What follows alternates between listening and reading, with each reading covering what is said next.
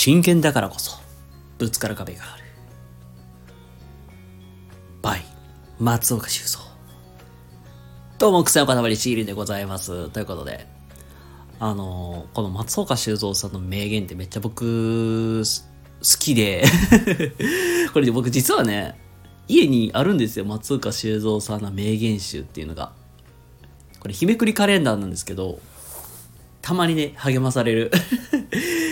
あのもしねもう本当にああしんどいなとかあもっともっとあれよもっと追い込みたいという方いましたら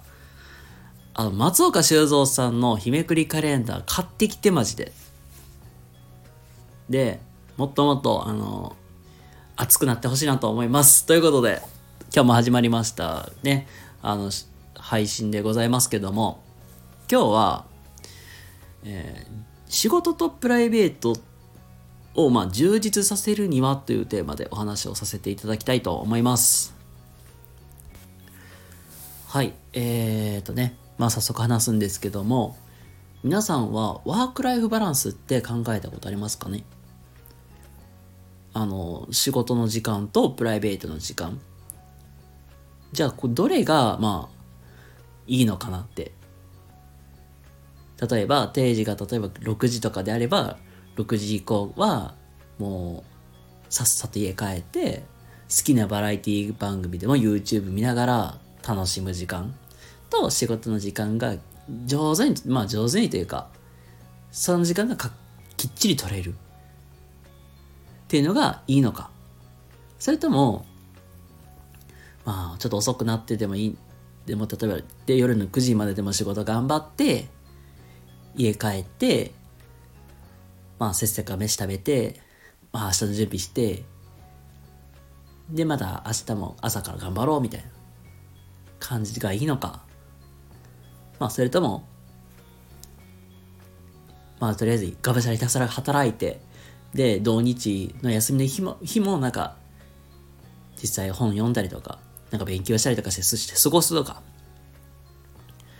じゃあ誰が、まあ、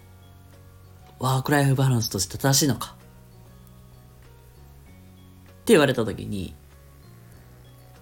皆さんは意外と最初の一番の方定時にまで定時に上がってその残りの時間はもう好きなことをして楽しむ時間があるのが一番いいんじゃないかって思われる方って結構多かったりするけどこれは正直言うと答えないんです。ないんですよ、実は。っていう、まあなぜないの？な、ないっていうのを本当に、ね、え？って思われる方もので、こっからまあちょっと、より具体的に話していくんだけど、あのよく言われるね、フロー理論っていうお話があるんですけども、これ以前どっかでお話ししてるんですけども、まだよかったらあの、僕のアーカイブの方から調べていただけたら出てくると思うんですけども、まあそもそも仕事がまあ、まあ、生活が充実してるっていう、っていう条件って何かっていうと、仕事のまあ難易度と、それとまあ自分の持っているスキルっていうのが、バランスがいい時っていうのが、あ、俺仕事頑張ってるってなっちゃうんですよ。まあ、なっちゃってるっていうか、まあ、没頭できるんですよ、集中して。だから、あの、社長とかよくおるやん。あの、どっかの社長さんとかもさ、そうやし、なんか、仕事、急ぐ大変そうやのになんかめっちゃ楽しい、生き生きしてるやんって人もいると思うんですよ。そういう人たちもいるわけやん。実際、世の中。まあ、そういう人たちも、もうなんか仕事、まあなんで楽しめてるかって言ったら、仕事の難易度、まあ与えられる仕事の難易度と自分の持っているスキルって掛け合わさった時に、ちょうどバランスがいいから。難しすぎたら、もうしんどいなって感じるし、逆に簡単すぎても、あ、仕事つまんねえってなっちゃうんですよ。で、そうなると、徐々に徐々に、あの、仕事に対してのなんかモチベーションも下がっていってしまうし、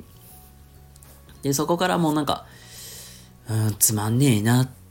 仕事これでいいのかなってなっちゃうんですよ。さてさて、あの、じゃあ、充実した、まあ、そのワークライフバランスを取るにはどうしたらいいのか。まあ、それはまあ、言うたら、挑戦していくことってほんまに大事なんですよ。挑戦。まあ、それはもう何でもいいんですけども、一番手っ取り早くできるのは実は仕事に対して挑戦していくことなんですよ。あ、それはもう自分が興味あることでもいいんですけども、仕事に挑戦していくってことは本当、まあそれが一番手っ取り早いって言われるんですよ。まあそうやっていく中で、挑戦していく中で、あ、そこから獲得できることもあるし、仕事の幅も広がっていったりすると思うんです。若いうちっていう、まあ、表現、まあ、20代のうちというのか、まあその、まあ、間違いなく言うのはもう、新、まあ、新卒で、まあ、新入社員として、まあ、働く時から、まあ、あの、まあ、最初のうちはね、なんか、慣れるまで時間かかるかもしれないけども、挑戦しようという、まあ、マインドは持ってた方がいい。まあ、そこからまあ、挑戦するっていう行動に移していくことは本当大事で、挑戦していく中で、必ずも成功と失敗ってあるから、それをまあ、学ぶこともできる。でそういうなことを繰り返していくうちにあれ？うん仕事はまあ大変だけどまあ趣味もできるしああ楽しいなっていう感覚を味わうことができるのかなって。あだから仕事頑張っていけば今度趣味にもうまだ全力で、まあ、挑戦できる。うんまあ例えばですけどもじゃあなんかゴルフ挑戦し、ゴルフやってみようとか なんかそういうのにもつながってくるだろうなと。なので、何事も挑戦していくっていうのは若いうちに癖をつけておく。でも若いうちからもう現状維持をしようみたいな考えをしていくと、徐々に仕事ってつまんねえなってなったりとか、現状維持こそもう衰退していくのとほぼ同じだから、その癖、マインドを持ってしまうとちょっとまずいかなと思うので、挑戦することはほんまに大事？はい。結論。えー、ワークライフバランスっていうのは、挑戦していくことと、まあ、ニアリーイコールじゃないかなと。っていうことです。まあ、どういうことか、まあ、まあ、まあ、同じことをまあ重なってしまうかもしれないですけども、まあ、自分のやってる仕事であったり、持っているスキルっていうのが、まあ、ちょうどいいぐらいの、まあ、レベル感で仕事をやっていく。で、そうしていく中で、まあ、集中してやっていって、まあ、それが、まあ、結局、プライベートにもつながってくる。プライベートも、なんか、あ、新しいことやる、ちょっとやってみようっていう、そういう挑戦意欲みたいなのが湧いてくる。まあ、そんな繰り返しがあるからこそ、あ、仕事もプライベートも楽しいなってなるんですよ。なので、挑戦することってほんまに大事。で、間違って理解してほしくないのは、なんか、せわしく働いている人とか、なんかすごく社長さんとかってすごい大変そうだなって思われてるけどそれがなんかワークライフバランス取れてないっていうって思うのはちょっと勘違いしてるよっていう。これがなんか全ての人がなんかワークライフバランスってなんか定時に上がってあとはどんびりゆっくりしていっているからこれがワークライフバランスだって思われてる方もいるけどそれは違うよと。人それぞれワークライフバランスっていうバランスの取り方って様々違うからそれは一人一人なんか答えを探していけばいいのかなって思うし、うん、まあできるだけまあ若いうちはいろいろ挑戦していった方がいいかなっていうのがまあ今日のお話のまとめでございます。ということで、えー、今日のお話いかがだったでしょうか？ためになった参考になった方いらっしゃいましたらいいなというかチャンネルフォローとかしていただけたら幸いです。それでは皆様、えー、今日も一日お疲れ様でした。それではまた次回どこかでお会いしましょう。またね。バイ。